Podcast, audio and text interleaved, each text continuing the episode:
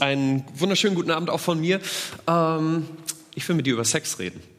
Und ich weiß nicht, ob es genauso unangenehm ist, das zu hören, wie es für mich ist, das zu sagen. Ähm, aber ich kann es gut verstehen. Ähm, und äh, ich, ich habe ein bisschen versucht, das irgendwie in Worte zu fassen, wie das für mich normalerweise ist, oder wie es sich anfühlen könnte, in, äh, in der Gemeinde über Sex zu reden. Und ich weiß nicht, erinnerst du dich damals noch auf der Couch mit deinen Eltern, ihr habt irgendeine Serie geschaut und plötzlich kommt in der Serie irgendeine Sexszene unerwartet? Wenigstens mir ging's so plötzlich, du versuchst nicht so sehr hinzuschauen, weil du willst ja nicht, dass deine Eltern denken, dass du ja jetzt mega interessiert bei bist. Ähm, du willst auch niemand anderen anschauen, weil es ist irgendwie komisch, in diesem äh, Setting irgendwie äh, da jetzt über äh, das Thema, du weißt, deine Eltern halten dir sonst irgendeine Stand- äh, oder irgendeine ähm, Moralpredigt, also du weißt ja, wie das ist und das sollte man eigentlich nicht sehen. Irgendwie eine, irgendwie eine komische Situation. Und ich, und ich dachte, oder deswegen war es mir wichtig, dieses Thema anzuschneiden, weil ich glaube, für uns kann Sex in Gemeinde auch schnell so eine Situation sein. Und das ist auch etwas, was, was Leute Gemeinde immer wieder vorwerfen. Bisschen prüde, mit ihren Ansichten, bisschen weltfremd, bisschen eng, bisschen Moral. Wenn es um Sex geht, dann kommt immer gleich der Finger raus. Und was in letzter Zeit auch immer wieder aufploppt, dass sie sagen, ihr könnt es ja selbst nicht halten. Ihr predigt da etwas, ihr erzählt etwas von Sex, schon mal ein kurzer äh, Vorblick auf gleich. Sex nur in der Ehe? Aber dann kommen so Sachen wie Missbrauchsvorwürfe in der Kirche. Dann kommen solche Sachen wie Seitensprünge von Pastoren und dann sagen Leute, guck, ihr redet nicht, aber euch geht es dann doch etwas an, aber dann halt ploppt es an solchen Sachen auf, wo Bedürfnisse unterdrückt werden und dann an solchen Momenten aufspringen. Und deswegen, ich, ich will mit dir ein bisschen in dieses Thema einsteigen, in eine Textstelle einsteigen in 1. Korinther 6, ähm, weil es ein, ein Brief ist, wo ich spannend finde, dass die Leute Paulus fragen, hey, in, in unserer Stadt, es sieht so ganz anders aus, als du das uns das bis jetzt schreibst. Die Leute gehen relativ locker, relativ frei damit um und sie ihn fragen, was, was ist das mit Sex? Wie sollen wir damit umgehen? Und er ihnen drei Dinge erklären will, die ich mit dir heute, äh, die ich dir weitergeben will. Nämlich auf der einen Seite, dass er ihnen deutlich machen will, warum ist es Gott eigentlich so wichtig, mit wem du und ich schlafen? Warum interessiert ihn das so? Auf der anderen Seite, wenn es wirklich nur dieser Rahmen von Ehe ist, ist das überhaupt lebbar? Kann man das gerade heute, wo es so an so vielen Stellen so anders läuft, kann man sowas überhaupt leben und führt das zu einem glücklichen, erfüllten Leben? Und am Schluss, wenn das und das wird Paulus deutlich machen, an manchen Stellen auch Kampf heißt, wie können du und ich diesen Kampf gut führen? Wie können du und ich Gott treu bleiben? Gerade in dem, wo es vielleicht auch nicht einfach ist, so zu leben. Das möchte ich mit euch anschauen. Und bevor wir da einsteigen, wie David das gesagt hat, es stimmt.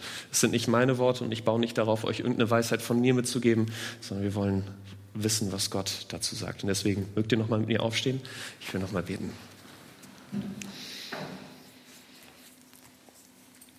Vater, ich danke dir für dein Wort und ich danke dir, dass es so praktisch wird an so vielen Stellen, dass du tatsächlich uns etwas mitgibst über das, wie du dir Sex vorstellst. Und ich bitte dich darum, dass du uns das gut erklärst, dass du meine Worte benutzt, dass wir, dass wir die Schönheit verstehen, die du in Sex hineingelegt hast. Und Vater, ich bitte dich darum, dass du nicht nur unseren Kopf erreichst, sondern unser Herz, dass das wirklich unser Leben verändert und dass das hier nicht nur 30 Minuten äh, Worte bleiben, sondern dass es wirklich etwas ist, was unser Leben mehr zu dem hinbringt, wie du es dir gewünscht hast.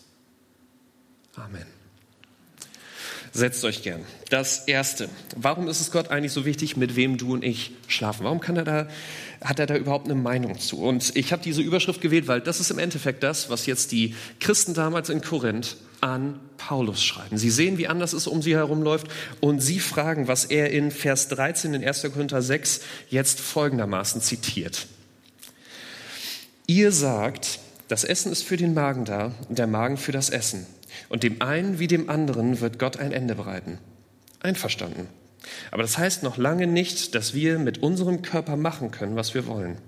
Der Körper ist nicht für die Unmoral da, sondern für den Herrn. Und der Herr ist für den Körper da und hat das Recht, über ihn zu verfügen. Und genauso wie Gott den Herrn von den Toten auferweckt hat, wird er durch seine Macht auch uns vom Tod auferwecken und unseren Körper wieder lebendig machen.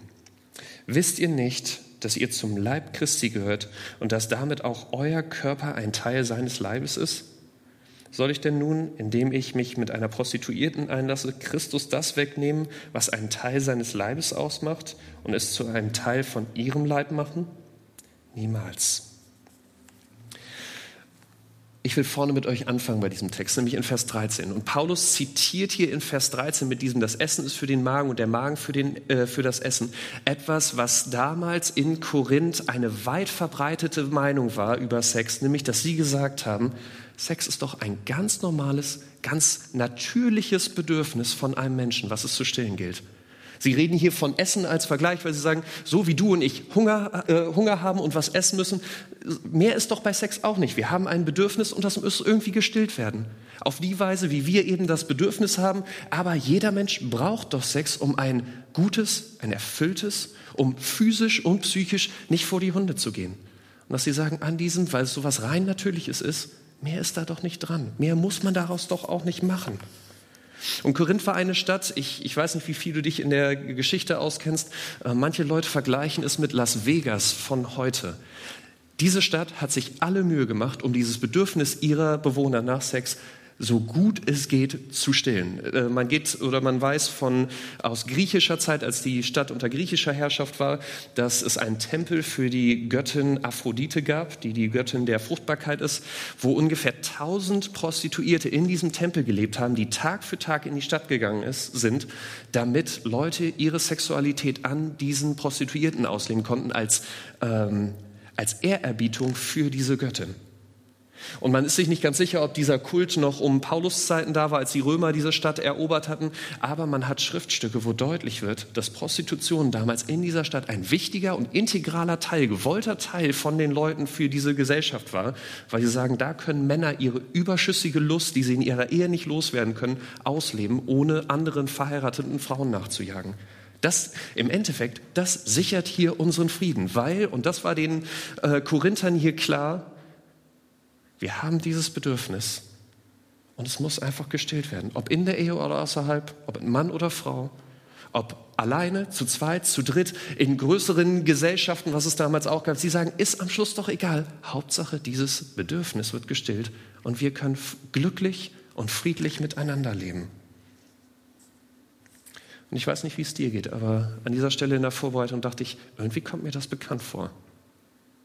Irgendwie hört sich das ziemlich modern an, obwohl das vor 2000 Jahren die, die Meinung war. Und ich habe ein bisschen nachgelesen, um herauszufinden, äh, warum kommt mir das so bekannt vor. Und bin darauf gestoßen, dass die World Association for Sexual Health 1999 schon Folgendes über Sex festgehalten hatte. Sexualität ist integraler Bestandteil der Persönlichkeit jedes menschlichen Wesens. Eine voll entwickelte, erfüllte Sexualität ist die Grundlage für individuelles, zwischenmenschliches und gesellschaftliches Wohlbefinden. Und Amnesty International, ich habe ein bisschen weiter gegoogelt, ähm, sie sagen, es ist eins ihrer Hauptanliegen, diese sexuelle Freiheit zu schützen. Und sie geben dem Ganzen den Slogan My Body, My Rights. Oder im Deutschen, mein Körper, meine Rechte. Ich dachte, im Endeffekt perfekte Zusammenfassung von dem, was auch die Korinther hier sagen. Mein Körper, meine Bedürfnisse und so wie ich meine Bedürfnisse habe, muss ich doch auch die Freiheit haben, sie zu befriedigen. Sonst ist doch kein glückliches Leben. Alles andere wäre doch, heutzutage nennt man das sogar Körperverletzung, da Leuten irgendetwas bei diesen Bedürfnissen abzusprechen. Und so natürlich den Leuten das damals scheint und auch für uns heute ist, Paulus sagt an dieser Stelle, über diesen Gedanken von Sex, wie die Korinther damals denken, niemals. Und er erklärt jetzt in Vers 17, äh 16 und 17, warum er da an dieser Stelle über Sex so ganz anders denkt. Überlegt doch einmal. Wer sich mit einer Prostituierten einlässt, wird mit ihr eins. Sein Körper verbindet sich mit ihrem Körper. Es heißt ja in der Schrift, die zwei werden ein Leib sein. Wer sich hingegen mit dem Herrn verbindet, wird eins mit ihm. Sein Geist verbindet sich mit dem Geist des Herrn. Ich weiß nicht, wie gut du dich mit der Bibel auskennst, aber mit diesen Worten, die zwei werden ein Leib sein, Paulus geht hier an den Anfang der Bibel zurück und zitiert das, wie Gott sich von Anfang an Sex zwischen Mann und Frau folgendermaßen gedacht hat. In 1. Mose 2 lesen wir, darum wird ein Mann seinen Vater und seine Mutter verlassen und seiner Frau anhängen und sie werden ein Fleisch sein. Paulus nimmt dieses Zitat, um auf der einen Seite den Korinther zu sagen, ich stimme euch voll zu, Sex ist ein natürliches Bedürfnis. An Sex ist überhaupt nichts Schlechtes erstmal. Es ist überhaupt nichts, was irgendwie Christen meiden sollten, nichts, was irgendwie als dreckig oder schlecht angesehen werden sollte, sondern er sagt hier, ja, Gott hat dich und mich von Anfang an mit dem Bedürfnis nach Sex geschaffen. Er hat Sex als etwas unglaublich Gutes geschaffen. Da gibt es überhaupt keine andere Meinung zu. Aber zugleich ist Paulus hier wichtig, dass du und ich verstehen, für Gott war Sex eben nie nur eine reine Befriedigung von einem Bedürfnis, sondern Gott hat von Anfang an einen bestimmten Rahmen für Sex geschaffen, nämlich in der Ehe zwischen Mann und Frau, weil er wusste, Sex geht bei dir und mir so viel tiefer, als nur ein Bedürfnis zu befriedigen. Sex, wenn zwei Menschen miteinander schlafen, es führt zu einer Verbindung zwischen diesen beiden Leuten. Es lässt sie, die Bibel sagt, so sehr verschmelzen, dass sie ein Leib werden, dass sie nicht nur auf körperlicher Ebene zusammenkommen, sondern auf seelischer, auf emotionaler. Sie, die Bibel sagt hier, mit ihrem ganzen Körper mit dies, miteinander verschmelzen in dem Akt von Sex. Ich weiß nicht, ob du, wie gut du dich in Biologie oder Chemie auskennst. Ich war eine Niete in beiden, deswegen habe ich so schnell abgewählt wie äh, irgend möglich. Aber ich habe eine Frau, die Psychologie studiert hat, von daher hilft mir das an dieser Stelle. Ähm, sie hat mich darauf hingewiesen, tatsächlich das, was die Bibel hier schreibt, die Wissenschaft hat das festgestellt auf ganz biologisch-chemischer Ebene. Ich weiß nicht, ob dir das Hormon Oxytocin etwas sagt. Aber es ist im Volksmund hinlänglich bekannt als das Kuschelhormon. Und es ist etwas, wenn, wenn zwei Menschen miteinander einvernehmlich äh, schlafen, dann ist es ein Hormon, was ausgeschüttet wird und was tatsächlich dazu führt, dass zwei Menschen sich näher fühlen, dass ihre Beziehung tiefer wird, sie mehr und mehr mit, je mehr sie miteinander schlafen, aufeinander angelegt werden und verbunden werden. Ganz genau das, was Paulus hier äh, schreibt. Und er, er, schreibt, er, er weist dich auf diese tiefere Ebene von Sex hin, weil er sagt, deswegen kann es nicht nur einfach ein Befriedigen von körperlichen Bedürfnissen sein, sondern es geht tiefer. Und deswegen ist er überzeugt in Vers 18, lasst euch unter keinen Umständen zu sexueller Unmoral verleiten was immer ein Mensch für Sünden begehen mag, bei keiner Sünde versündigt er sich so unmittelbar in seinem eigenen Körper wie bei sexueller Unmoral. Paulus sagt dir, dein und mein Bedürfnis nach Sex, es ist wie Feuer wenn es in dem richtigen Rahmen benutzt wird, wenn du und ich es in einem Kamin anzünden, hält es, es ist unglaublich was Gutes. Es hält uns warm. Wenn wir es an der Fackel anzünden, gibt es uns Licht. Wenn wir es auch, äh, an dem Grill anmachen, macht es unglaublich leckeres Fleisch oder Grillkäse, je nachdem. Ich weiß, wir sind hier unterschiedlich unterwegs.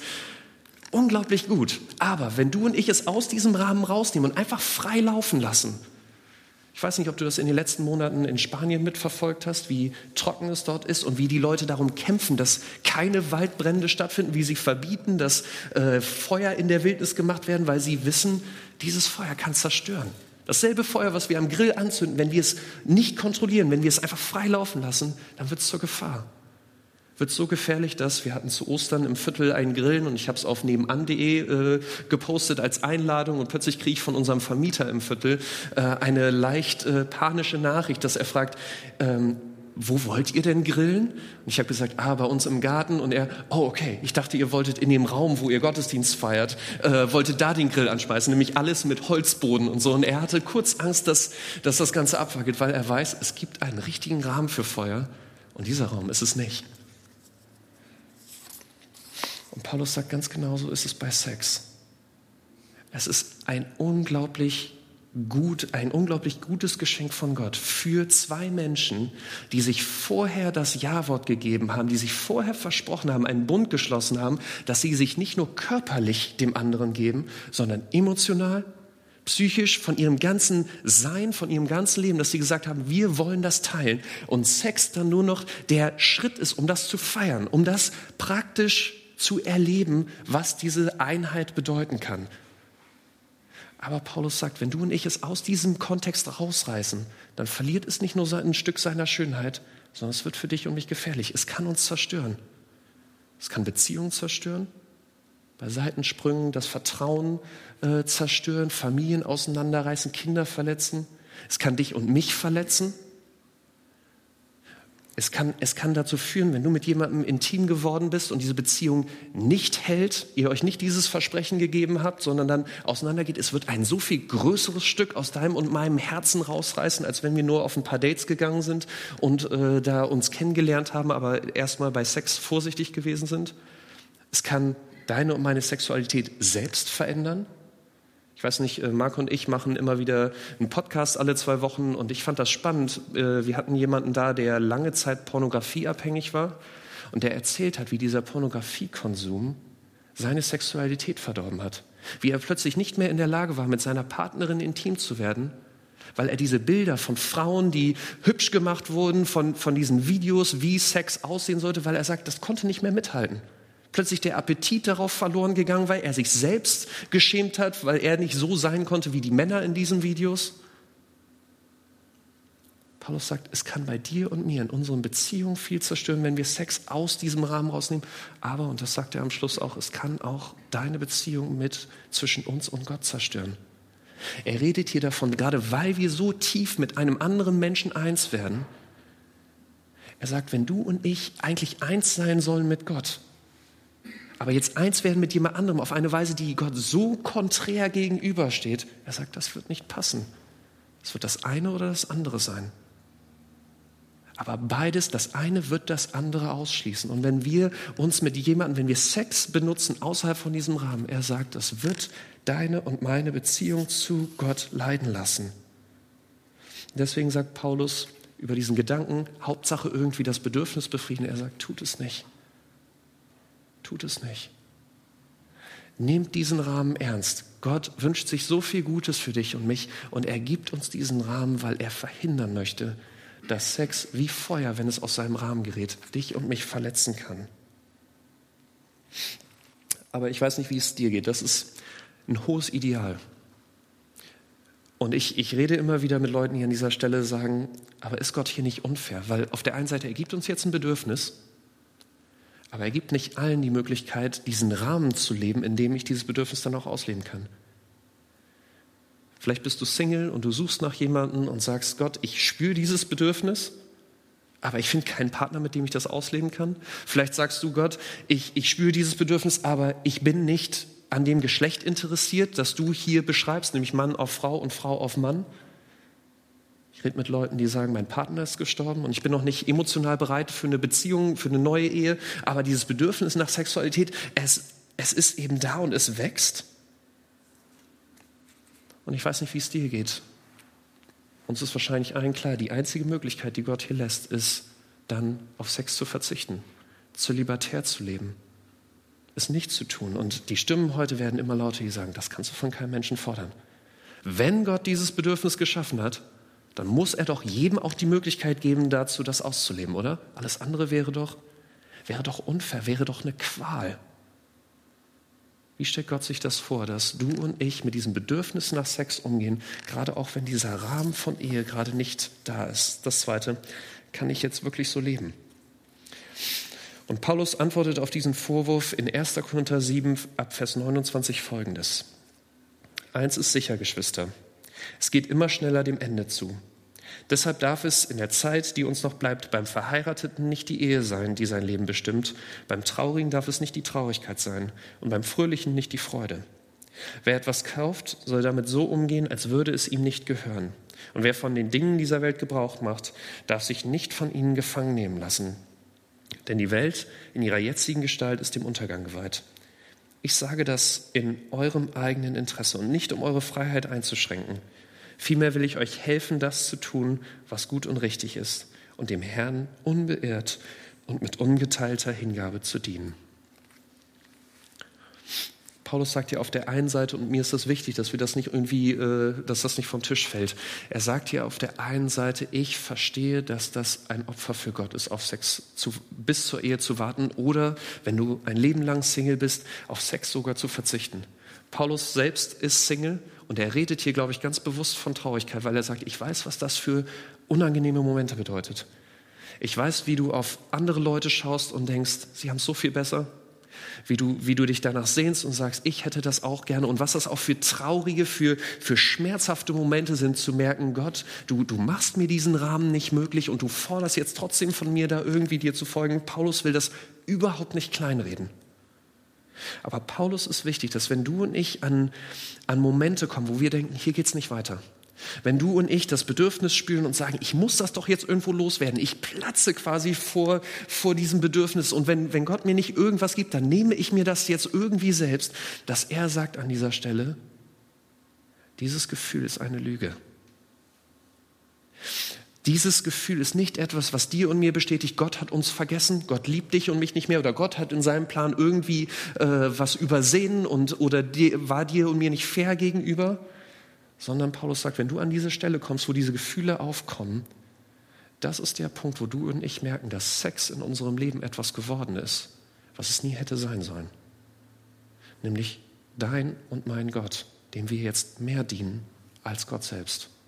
Er redet hier von gefangen, weil er sagt, das ist in diesem Moment, wenn du denkst, dass, dass es ohne nicht geht, dann ist das ein Moment, wo du und ich darauf hingewiesen werden, dass wir uns von diesem Bedürfnis haben gefangen nehmen lassen. Und so natürlich das in unserer Zeit auch ist, so zu leben. Uns jede Serie, jeder Film, jede Werbung deutlich macht, du brauchst Sex und ohne wird dein Leben nicht äh, glücklich. Paulus sagt an dieser Stelle, deutet uns jetzt auf Jesus hin, weil er sagt, genau dafür ist er gekommen, um uns eigentlich von diesem Zwang, von diesem Gefangensein frei zu machen. Vers 19 und 20.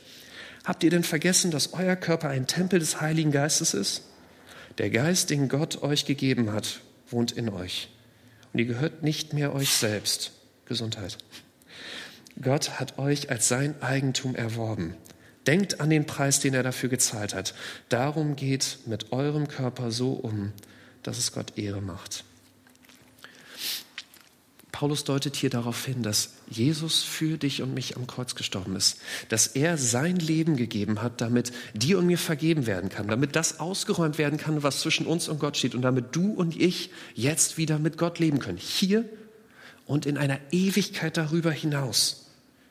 Und er deutet darauf, weil ihm klar ist, wenn wir das annehmen, wenn wir das zum Mittelpunkt machen, wenn wir wirklich vor Augen haben, was für eine geniale Ewigkeit wir bei Gott sicher haben und dass er der Mittelpunkt von unserem Leben ist, dann passieren zwei Dinge. Zum einen, dass du und ich merken, was Paulus hier in den Versen eben gesagt hatte, nämlich dass egal was, wo wir auf dieser Welt suchen, egal welche Freuden wir haben, welche Trauer wir haben, dass all diese Dinge, wenn wir unser Leben daran hängen, es nur flüchtige, flüchtige, Erfüllung gibt. Ich sage dir das als jemand, der lange Single war und jetzt seit ein paar Jahren verheiratet ist. Glaub mir, auch verheiratet sein, auch Sex haben, wird dein und mein Leben nicht so erfüllen, dass du sagst, jetzt bin ich zufrieden. Ich weiß, es ist etwas, wo wir denken, wenn ich das habe, dann wäre mein Leben besser. Es bringt genauso viel Herausforderungen und es bringt genauso viel Wünsche nach, oh, ich würde mir jetzt noch mehr und anderes wünschen. Es, es bringt uns nicht weiter, sondern es ist ein Kreislauf und deswegen redet hier Paulus von gefangen, weil er sagt, es wird nichts ändern. Dann wird es was anderes sein, was du brauchst. Am Schluss diese Dinge, egal wo du und ich gucken, und deswegen er nennt hier auch noch Geld, Reichtum, all diese Dinge, wo er sagt, schau auf die Schönen, schau auf die Reichen, schau, wie ihre Ehen laufen. Ich weiß nicht, wie das hier geht, aber ich schaue immer mal wieder in die Zeitung und dann steht da, äh, der hat sich von dem, ich kenne die ganzen Celebrities nicht, von daher, ihr müsst dann die Namen einsetzen in eurem Kopf. Aber ähm, Leute, bildhübsche Leute, erfolgreiche Leute, schlaue Leute, wo manche Leute sich Poster von ins Zimmer hängen, weil sie denken, oh, der ist so ein toller Typ und wenn ich den einmal hätte, und plötzlich scheiden die sich, weil sie einen neuen haben wollen oder eine neue haben wollen. Und du denkst, wo wollen die denn noch hingehen von dem? War für mich jedes Mal die Erinnerung, das, was Paulus sagt, stimmt. Egal wie toll dein Partner ist, egal wie erfüllend der Sex jetzt ist, egal wie viel du gerade davon glaubst, auch erfüllt zu werden, gib dem Ganzen eine gewisse Zeit und irgendwann flacht das ab. Und dieses Bedürfnis wird kommen nach, ich brauche wieder mehr. Ich brauche einen neuen Partner, ich brauche erfüllteren Sex, ich brauche mehr Sex. Und deswegen das andere, auf was Paulus, deswegen weist er hier auf diesen Jesus hin, weil er dir und mir deutlich machen will, Gott will deine und meine Erfüllung sein. Nicht indem er dir und mir alles gibt, alle Bedürfnisse sofort zuschüttet oder die Bedürfnisse nimmt, die äh, gerade noch offen sind, sondern indem du und ich wissen, dass diese Momente, wo wir offene Bedürfnisse in unserem Herz finden, dass das der Hinweis darauf ist, dass wir auf etwas angelegt sind, was wir nicht in dieser Welt finden werden. Dass tatsächlich nichts in dieser Welt das jemals, jemals erfüllen wird, weil wir auf Gott angelegt sind. Und nichts groß genug ist, um Gott zu ersetzen. Bedürfnisse werden in dieser Welt offen bleiben, bis wir einmal bei Gott sind, weil Gott der Einzige ist, der dein und mein Herz wirklich zur Ruhe bringen wird. Und das ist der Grund, warum Paulus hier so deutlich dieses Ideal von Gott mit Sex nur in der Ehe hinstellen kann, obwohl er weiß, dass es schwierig ist, obwohl er weiß, dass es schmerzhaft ist, weil er sagt, egal wo, du und ich werden immer diese schmerzhaften Momente haben, wo Bedürfnisse offen sind, ob bei Sex oder bei anderen Sachen. Und die Lösung ist nie, das jetzt zu kriegen, sondern zu Gott zu gehen und sich daran zu erinnern, ich habe eine Ewigkeit bei Gott und darauf bin ich angelegt. Das ist meine Erfüllung. Und auch wenn ich jetzt von manchen Dingen eine kurze Erfüllung versprochen kriege, ich werde nicht meine ewige Erfüllung und vollkommene Erfüllung bei Gott aufgeben für das, was ich jetzt haben kann, aber mir diese Beziehung und diese Ewigkeit irgendwie streitig machen wird, mich davon wegziehen wird, wieder gefangen nehmen lässt. Das ist der Grund, oder das, deswegen ist Paulus hier, sagt, ich will nicht eure Freiheit beschneiden, aber ich werde auf diesem Ideal von Gott bestehen weil ich weiß, das Beste für dich und mich ist nicht, dass wir erfüllteren Sex kriegen, dass wir eine Beziehung finden, sondern es ist, dass, der, dass Gott, dass Jesus in deinem und meinem Leben das Zentrum ist und dass wir dort Erfüllung finden und dann alles genießen können, was danach vielleicht noch in unserem Leben an Schönen und Tollem dazu kommt. Aber eben auch mit dem leben können, wo es vielleicht an manchen Stellen Bedürfnisse offen sind. Okay, wir haben jetzt das Ideal. Wir haben von Paulus die Theorie oder ähm, das Angebot, wie wir das wirklich leben können. Aber, und das ist mir am Schluss jetzt wichtig, im dritten Punkt mit euch anzureißen, ähm, wenn wir sehen, dass 60 Prozent der Deutschen von 17 und jünger sagen, dass sie ihr erstes Mal schon hatten und das durchschnittliche Heiratsalter bei 33 Jahren liegt, dann müssen wir, glaube ich, nicht wirkliche Mathe-Genies sein, um zu erkennen, für Gott zu kämpfen und ihm im Sex treu zu sein, es kommt auch immer wieder mit Niederlagen, mit Momenten, wo wir eigentlich vom Kopf her wissen, was Gott möchte und vom Herzen vielleicht auch das wollen, aber wo es einen Kampf bedeutet, wo es, wo es immer wieder auch Momente gibt, wo wir dieser, uns wieder von diesem Bedürfnis gefangen nehmen lassen. Und die Frage jetzt ist, wie gehe ich mit diesen Momenten um? Und ich bin Paulus dankbar, dass er uns nicht nur das Ideal gibt, die Theorie gibt, sondern jetzt auch praktisch sagt, wie können du und ich an dieser Stelle kämpfen, um Gott beim Sex treu zu bleiben. Das Dritte, wie können wir jetzt diesen Kampf gewinnen? Und ich glaube, Paulus gibt den Korinthern hier zwei Dinge mit, wie du und ich da rangehen können. Das erste ist, und das ist, glaube ich, die Grundlage, dass du und ich wissen, beim Sex aus dem Ideal von Gott rauszufallen, ist keine Todsünde, die dich bei Gott disqualifiziert und in Gemeinde irgendwie ein Tabu sein sollte, sondern der erste Schritt ist, dass du und ich offen mit diesem Kampf umgehen und andere dazu holen, damit wir zusammen an dieser Stelle kämpfen. Und ich weiß nicht, wie, wie dir das geht, aber mir ist dieser Punkt wichtig, dass, dass wir auch an dieser Stelle eine Gemeinde sind, die das auf dem Schirm hat. Weil ich rede immer wieder mit Leuten, die sagen, weißt du, ich komme in Gemeinde und ich fühle mich, als ob alle Leute können über ihre Probleme reden. Du kannst sagen, du äh, hast ein Alkoholproblem, du hast ein Problem mit zu viel Geld ausgeben oder mit äh, geizig sein, du liebst deine Frau nicht richtig, du bist un, äh, du bist, du schlägst deine Kinder oder was auch immer. Du kannst alles sagen und Leute fangen an mit Verständnis und wollen dir helfen und reagieren gut auf dich. Aber wenn du dann irgendwas mit Sex sagst, dann schlagen die Leute die Hände über dem Kopf zusammen. Dann gibt es Ablehnung, Abgrenzung. Die Leute wechseln vielleicht den Tisch, weil sie gefühlt damit gar nichts anfangen können. Aber was Leute sagen, über alles kann ich reden, aber nicht über diesen Kampf im Thema Sex. Nicht über Momente, wo ich vielleicht auch gerade am Kämpfen bin und es nicht geschafft habe und eigentlich Hilfe wollen würde. Aber ich habe das Gefühl, in Gemeinde kann ich an dieser Stelle nicht offen sein. Und ich will nur, dass du weißt, in dieser Gemeinde ist das anders. Und ich will dir sagen, warum. 1. Korinther 6, 9 bis 11. Muss ich euch daran erinnern, dass die, die Unrecht tun, keinen Anteil am Reich Gottes bekommen werden, dem Erbe, das Gott für uns bereithält? Macht euch nichts vor. Keiner, der ein unmoralisches Leben führt, Götzen anbetet, die Ehe bricht, homosexuelle Beziehungen eingeht, stiehlt, geldgierig ist, trinkt, Verleumdungen verbreitet oder andere beraubt, wird an Gottes Reich teilhaben. Auch ihr gehörte zu denen, die so leben und sich so verhalten, zumindest einige von euch. Aber das ist Vergangenheit. Der Schmutz eurer Verfehlung ist von euch abgewaschen.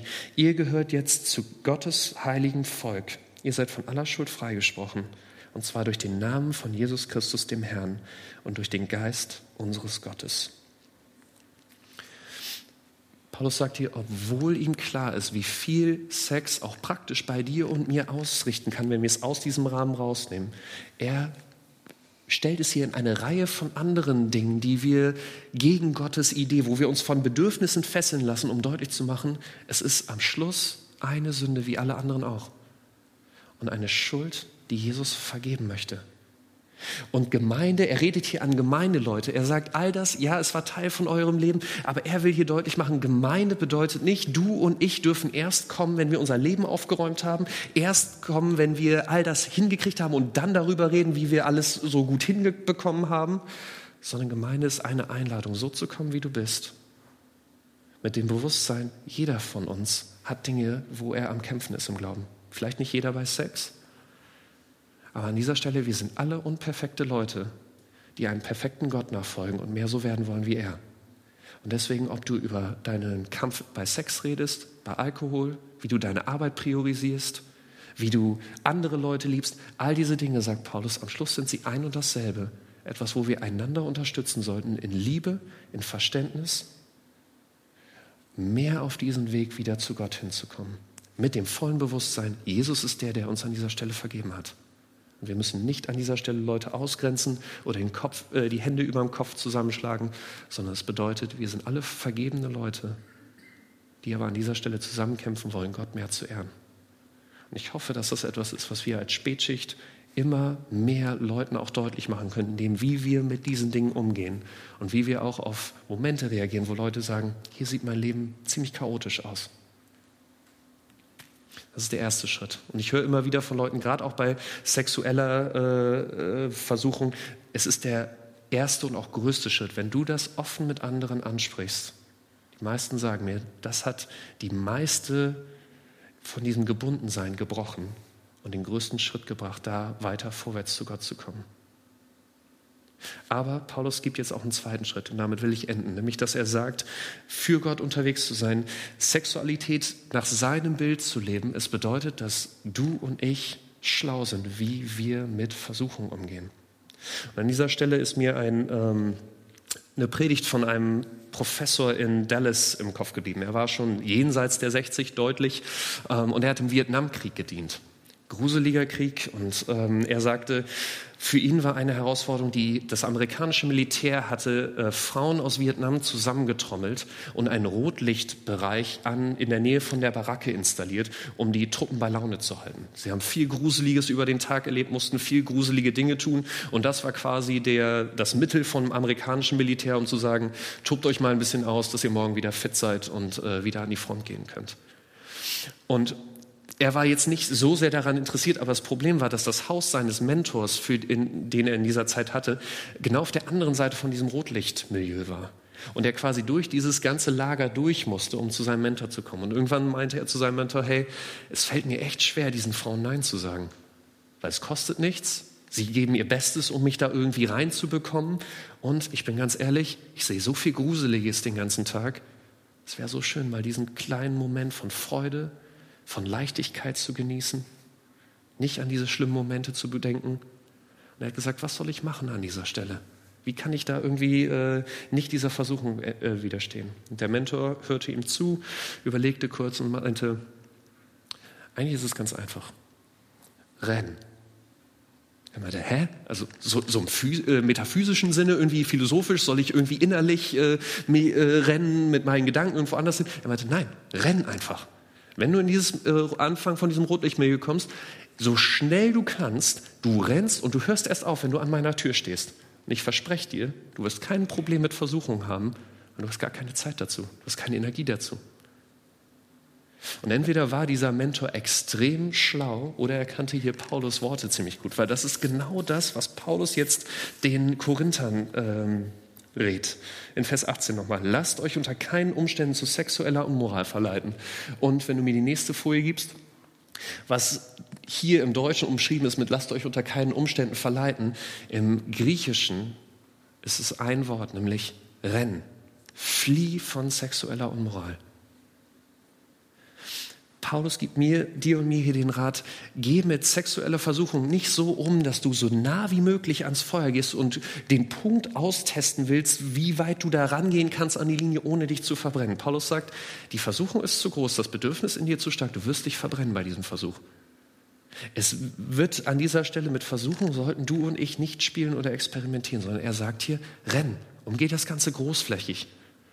Wenn du weißt, bestimmte, bestimmte Orte, dein Handy verleitet dich an diesen Orten dazu, Dinge anzuschauen im Internet, die, wo du nachher weißt, ich hätte es nicht machen sollen, lass das Handy an diesen Zeiten weg.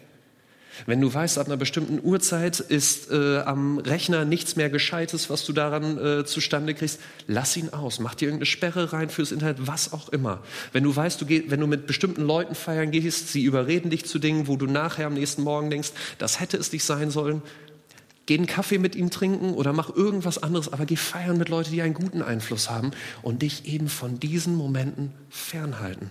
Aber Paulus sagt, spiel nicht mit Versuchung, sondern renn. Und renn nicht einfach irgendwo hin, sondern renn zu diesem Gott. Am Schluss nochmal Vers 20. Denkt an den Preis, den er dafür gezahlt hat. Darum geht mit eurem Körper so um, dass es Gott Ehre macht. Ich weiß nicht, wie deine Erfahrung ist. Meine Erfahrung ist, bei nichts killt Versuchung so schnell, wie wenn ich das Evangelium aufschlag und mir durchlese, was Jesus für mich erlitten hat, dass ich Teil von seiner Familie sein kann. Wenigstens für mich. Wenn ich lese, wie viel Jesus einstecken musste für mich, für mich gilt es jede Versuchung. Und deswegen sagt Paulus hier, an diesen Momenten, wo du wegrennst, geh dahin, wo du merkst oder wo du dir wieder klar machst, entweder alleine oder in Gemeinschaft, rede mit Leuten, die dich wieder darauf hinweisen, wie gut es Gott es mit dir meint. Und wie sehr du ihm vertrauen kannst, dass seine Gebote wirklich die besten für dein Leben sind. An der Ende von der Predigt hat der, hat der Pastor erzählt, wie wie er damit umgeht, wenn er auf Konferenzen ist. Ich, ich war erstaunt. Äh, er sagt, Frauen kommen immer wieder zu ihm und ich finde das echt mutig, einen Pastor dazu aufzufordern, jetzt mit äh, ihm aufs Zimmer zu gehen. Aber äh, er sagt, es kommt immer wieder vor. Und weil es so oft vorkommt, hat er sich etwas gemacht, dass er ein kleines Bild seines Enkels aus, äh, mitgenommen hat. Und hinten hat er draufgeschrieben, deswegen. Und er sagt, wann immer er diese Angebote kriegt, er sagt, ich weiß, ich bin nicht stark genug, an dieser Stelle jedes Mal Nein zu sagen. Aber ich habe dieses Bild in meiner Tasche. Und wenn diese Frauen kommen, ich ziehe es raus, ich gucke drauf und ich erinnere mich an das, was auf dem Spiel steht. Meine Ehe, meine Familie, wie viele Leute auf mich bauen, dass ich an dieser Stelle meine Gemeinde und vor allen Dingen meine Beziehung zu Gott. Und er sagt an dieser Stelle, das Bedürfnis ist weg. Und ich kann der Frau sagen, danke für Ihr Interesse, aber ich bin gut versorgt. Und ich glaube, das ist etwas, von dem wir lernen können. Mit Versuchung zusammen umgehen, miteinander teilen. Und ich hoffe, du hast jemanden, mit dem du darüber reden kannst. Wenn nicht, ich werde nachher hier sein. Wenn du mit jemandem reden willst, der vom Beruf aus auf Verschwiegenheit verpflichtet ist, äh, du sicher gehen kannst, dass da niemand drüber hört, äh, rede gerne mit mir. Ich hoffe, du gehst in den Hauskreis, wo Beziehungen so tief sind, dass du dich traust, auch an dieser Stelle offen zu sein. Vielleicht eine Freundin oder einen Freund hast, den du damit ins Vertrauen ziehst. Und ich hoffe, dass wir uns, uns Strategien aus, äh, zurechtlegen, um tatsächlich Versuchungen in unserem Leben großhäufig zu umschiffen, da wo es möglich ist. Und da wo es nicht möglich ist, dass wir uns an diesen Gott erinnern und an das, wie viel er für uns getan hat. Und dass es einmal eine Ewigkeit geben wird, bei dem alle Bedürfnisse, die wir für ihn hier opfern, es einmal wert sein werden. Soweit.